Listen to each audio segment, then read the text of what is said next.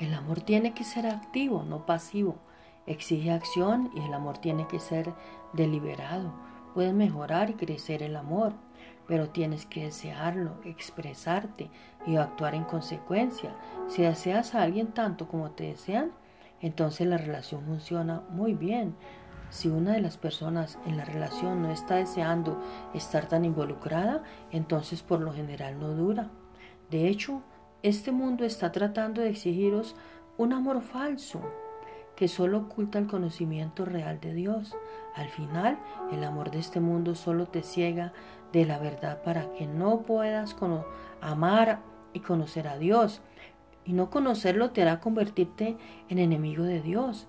La falta de una relación verdadera y continua con Dios puede ser muy sutil, pero al final esa falta te destruirá.